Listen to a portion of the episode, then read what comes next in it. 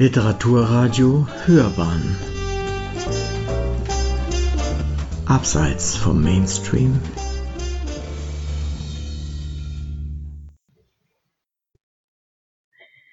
Liebe Hörerinnen und Hörer, ich freue mich heute im Literaturradio meinen Roman Martha schweigt vorstellen zu dürfen. Es ist die Geschichte von Martha, Edwin und Paul. Alle drei, jung und begabt, wollen aus der Enge ihres Dorfes ausbrechen. Wir befinden uns in den 50er Jahren, wo das Leben geprägt ist von Verpflichtungen und Erwartungen, aber auch von der Suche nach Freiheit. Martha möchte Lehrerin werden, um den ärmlichen Verhältnissen zu entfliehen. Paul, gerade vom Krieg heimgekehrt, träumt davon, Ingenieur zu werden. Doch er soll den elterlichen Hof übernehmen. Edwin, sensibel, und seit dem Selbstmord des Vaters ein Außenseiter im Ort, will Arzt werden. Paul und Edwin lieben beide Martha. Sie liebt Paul. Als Martha vergewaltigt und schwanger wird, wendet sie sich an Paul. Er bietet ihr an, sie zu heiraten, wenn sie ihm den Täter nennt. Doch Martha schweigt. Martha, die Protagonistin meines Romans, gab es tatsächlich in meiner Kindheit. Die Handlung spielt in der Zeit der Generation meiner Mutter. Die Entstehung dieses Buches ist ungewöhnlich für mich, denn ich habe zunächst, ich kann gar nicht sagen warum, einen Text über Vergewaltigung geschrieben und dabei viel geweint, obwohl ich das selbst nicht erleben musste. Daraus habe ich schließlich diese Geschichte entwickelt, die eine Hommage an eine starke, unvergessene Frau ist. Der Roman beginnt 1955, als Martha schon in der Stadt lebt. 1955. Ich hätte das Dorf nicht verlassen dürfen, dachte sie, ich hätte niemals fortgehen sollen. Noch immer hielt Martha den Brief fest in ihren Händen. Sie trat ans Fenster und schaute in Richtung Westen, dort, wo ihr Dorf in 50 Kilometer Entfernung lag.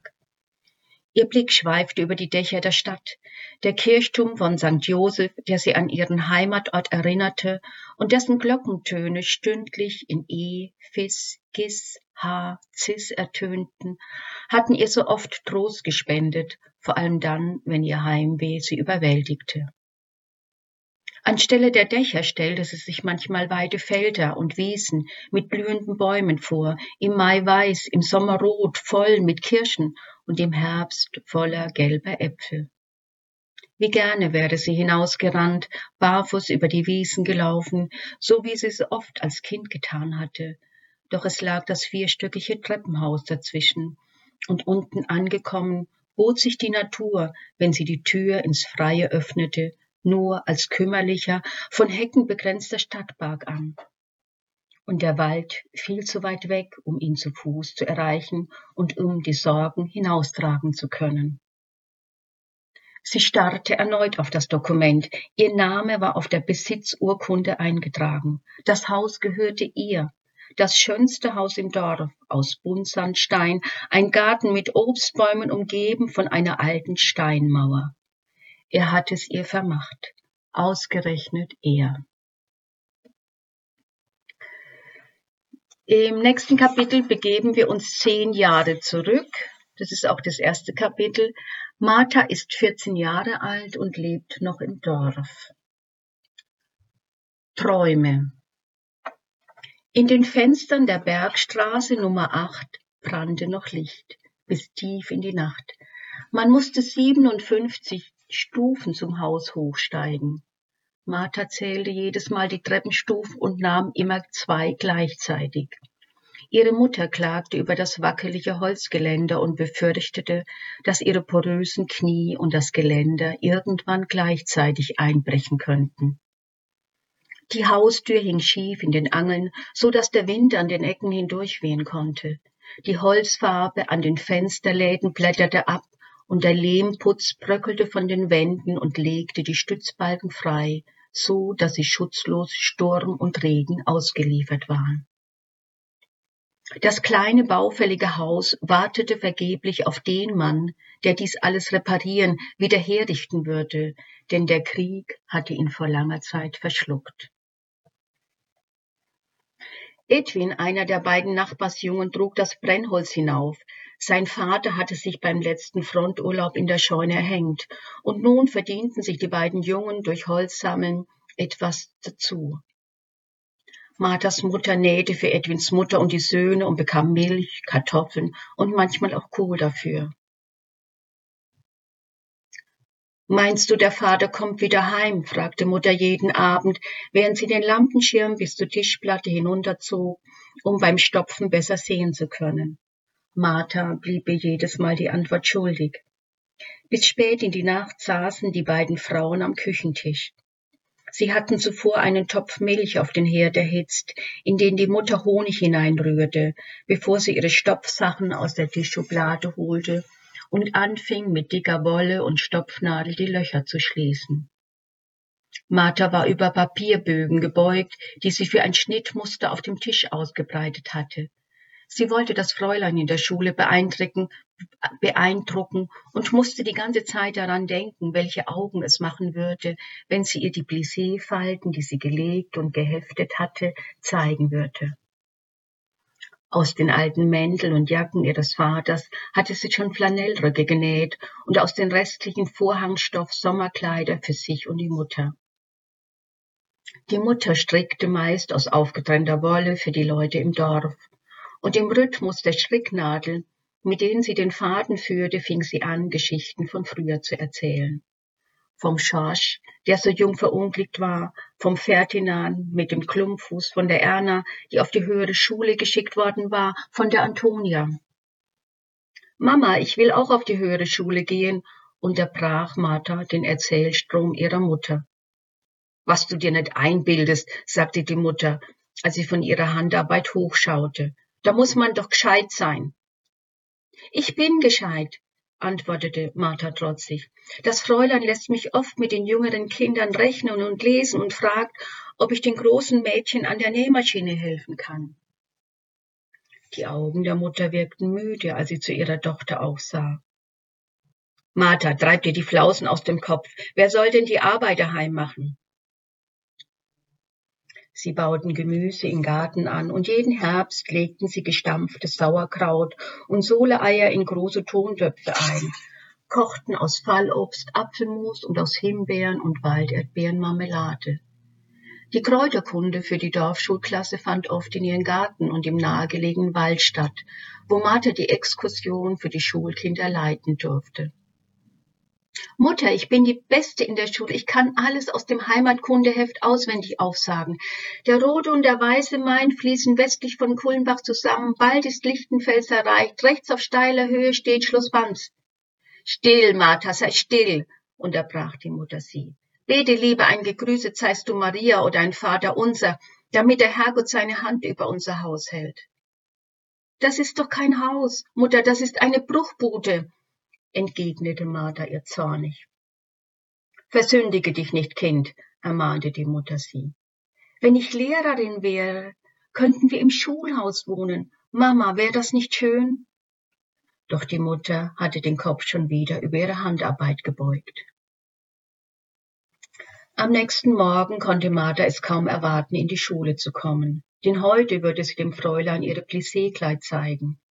Sie holte ihr Fahrrad aus dem Schuppen, klemmte ihr Kleid, das sie in Packpapier eingewickelt hatte, auf dem Gepäckträger fest und fuhr mit ihren Schulranzen auf den Rücken los. Während der ganzen Fahrt musste sie an ihre Plissé-Falten denken, die sie dieses Mal oben im Brustteil eingenäht hatte, damit ihr Busen größer wirken würde. Mit einem weißen Spitzenkragen darauf wollte sie es zu ihrem Vorstellungsgespräch in der Hauswirtschaftsschule anziehen und hoffte, dass man fragen würde, ob sie das Kleid selbst genäht hatte. Sie lehnte ihr Rad an die alte Buntsandsteinmauer des Schulhauses. Kein Schüler saß mehr auf der Treppe. Bin ich zu spät, dachte sie erschrocken. Und da niemand im Flur zu sehen war, fing sie, fing sie an zu rennen. Als sie an der offenen Klassentüre stand, sah, sah sie den Lehrer am Fenster stehen. Er war aus dem Krieg heimgekehrt. Alle Kinder saßen schon auf ihren Plätzen, und eine seltsame Stille lag wie ein bleierner Nebel über den Raum. Guten Morgen, Herr Lehrer, grüßte Martha vorsichtig, und als keine Antwort kam, ging sie verängstigt auf ihren Platz. Aufstehen, befahl der Lehrer, nachdem die Schulglocke geläutet hatte. Anton schlug beim Aufstehen seine beiden Schuhe fest aneinander und streckte reflexartig seine Hand zum Hitlergruß nach vorne. Der Lehrer, der zwei Stufen erhöht auf dem Pult stand, ignorierte ihn und ließ ein lautes Grüß Gott über die Köpfe der Dorfschulkinder erschallen. Grüß Gott, Herr Lehrer, kam es im Chor zurück. Beim Morgengebet waren alle Blicke auf das Kreuz gerichtet, das über den Lehrer hing, dort, wo vorher das Hitlerbild gehangen hatte und von dem nur noch die vergilbten Ränder übrig geblieben war. Martha fragte sich mit Bangen, wo denn das Fräulein geblieben sei. Soweit das erste Kapitel. Und zu Marthas Träumen. Der nächste Ausschnitt erzählt von Edwin und seiner Situation im Dorf. Er ist 14 Jahre alt, also genauso alt wie Martha zu dieser Zeit. Kinderspiel. Immer ging er irgendwo verloren, immer musste er ihn suchen. Schau, wo dein kleiner Bruder ist, sagte die Mutter zu Edwin. Du musst auf ihn achten, jetzt, wo der Vater nicht mehr da ist. Er fand ihn oft auf den langgezogenen Gartenbeeten unten am Ortsausgang oder weiter draußen am Waldrand auf den Kartoffelfeldern, lange nachdem schon alle nach Hause gegangen waren. Er stand allein vor dem versenkten Kartoffelkraut, aus dem noch leichte weiße Rauchschwaden emporstiegen, wühlte mit einem an der Spitze verkohlten Stock im Haufen und suchte nach weichen Kartoffelstücken oder nach Resten von geröstetem Hasenbrot. Edwin sah ihn schon von Weitem mit seinen krummen Beinen ganz hinten am Ende des Feldes stehen. Wie klein er war, dachte Edwin, während er die Ackerfurchen entlang zum Feldrand hinlief. Nie kam dieser schnell genug den anderen hinterher, und die knöchelhohen Schuhe, meist eine Nummer zu groß und mit Nägeln beschlagener Sohle, trugen nicht dazu bei, dass sein Gang sich beschleunigte und er nicht mehr abgehängt werden konnte. Das Wetter war ungemütlich, der Himmel trüb, und es hatte zu nieseln angefangen.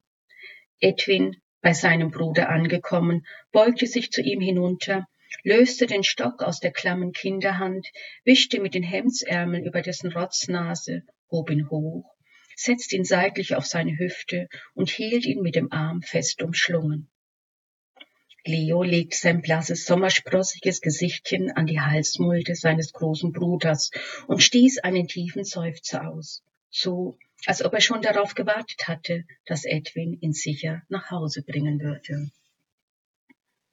Abends, wenn es dämmerte und die Mutter nach Leo rief, erschrak Edwin jedes Mal, weil er Angst hatte, dass er irgendwann zu spät kommen würde und Leo ertrunken sei, in der gefüllten Regentonne, wo der kleine Bruder wo der Bruder kleine Rindenstücke als Schiffchen fahren ließ, oder im Dorfweiher, wo er mit anderen Buben nach Kaulquappen fischte, während Edwin mit seiner Mutter die Feld- und Hofarbeit machte.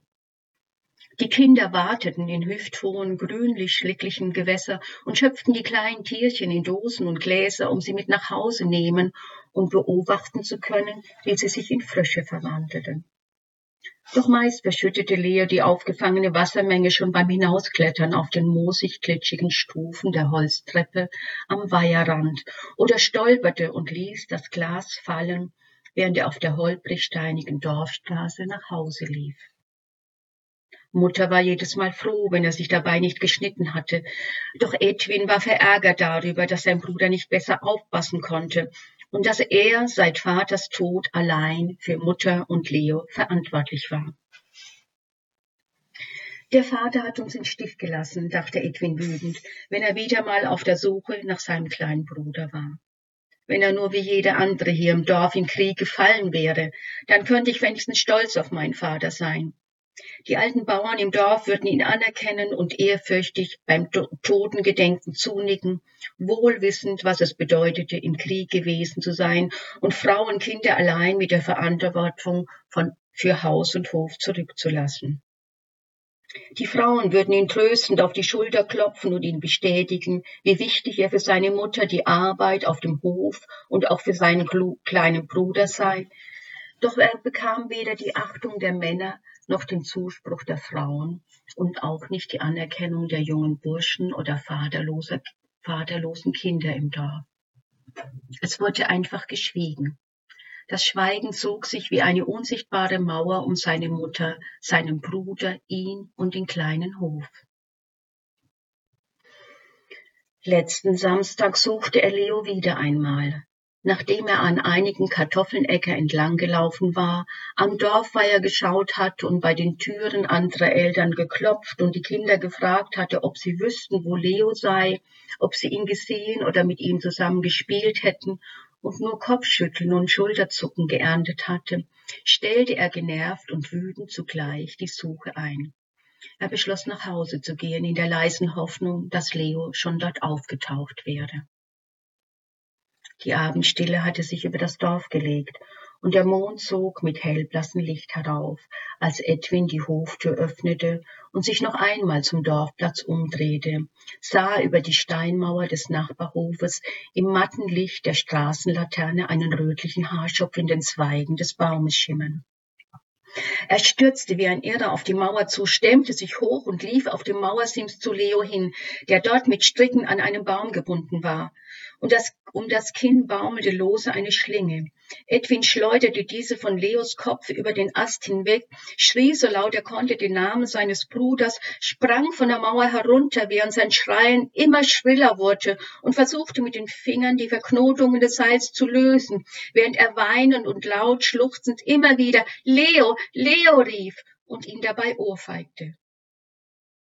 Die Hoflampe ging an und der alte Bauer Brehm trat vom Schreien alarmiert vor die Tür. Als er die beiden Brüder sah, schob er seine Frau, die ebenfalls herausgetreten war, zur Seite, stürzte in die Küche und kam mit einem scharfen Hornmesser zurück, lief zu Edwin hin und half ihn, die festen Stricke zu durchtrennen. Leos Körper rutschte am Baumstamm herunter und Edwin schlug erneut in das kleine blasse Gesicht, in der Hoffnung, dass sein Bruder zu sich kommen würde. Er kniete sich hinunter zu dem kleinen, leblosen Körper und hiefte ihn über seine Schulter, und als er aufstiehlt, stand, hielt ihm der alte Bauer den Arm zur Stütze hin und murmelte dabei, um Gottes Willen, warum denn schon wieder auf meinen Hof, warum denn schon wieder auf meinen Hof?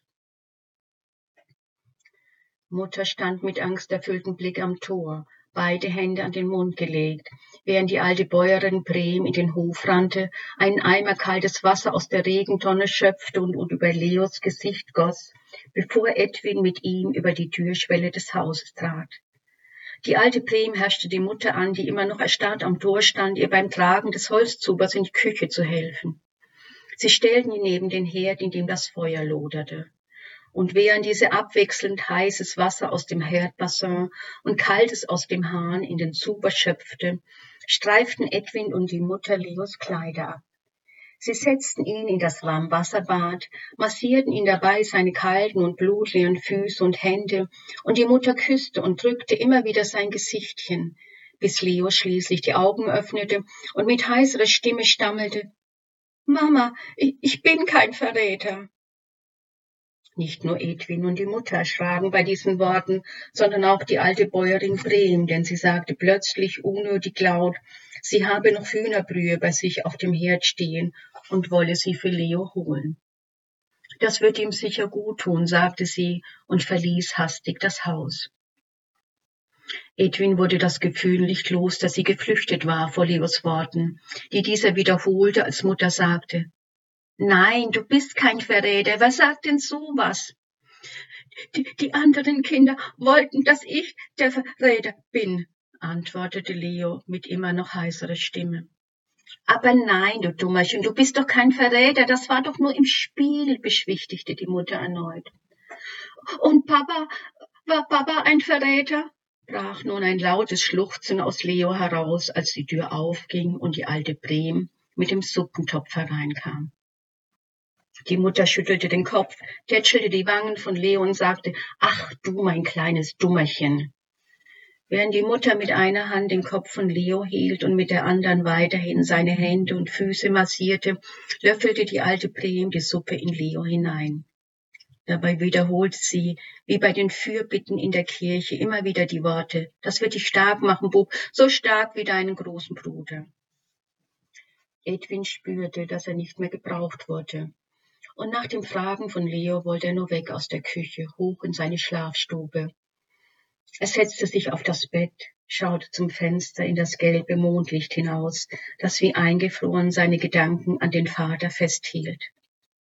Mein Vater ist ein Verräter, ein Feigling, dachte er, fiel seitlich auf das Bett, schleuderte seine Schuhe in die Ecke, legte sich mit Samt seinen Kleidern unter die Bettdecke und fror die ganze Nacht. Soweit der Einblick in die Geschichte von Martha Schweigt. Danke fürs Zuhören und noch eine schöne, gute Zeit.